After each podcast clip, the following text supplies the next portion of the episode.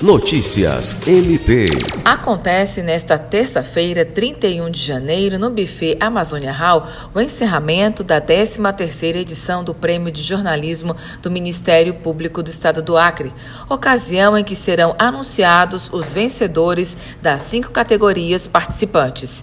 A cerimônia contará também com um café da manhã para a imprensa e uma mesa redonda sobre os 60 anos do MPAC sobre o olhar da imprensa criana com a participação dos jornalistas Nilda Dantas, Elson Martins e Marcos Vinícius, e mediada pelo historiador Marcos Vinícius Neves.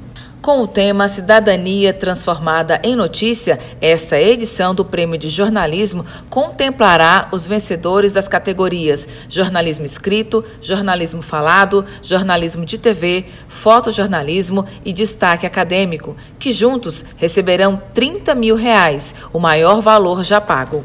Alice Regina, para a Agência de Notícias do Ministério Público do Estado do Acre.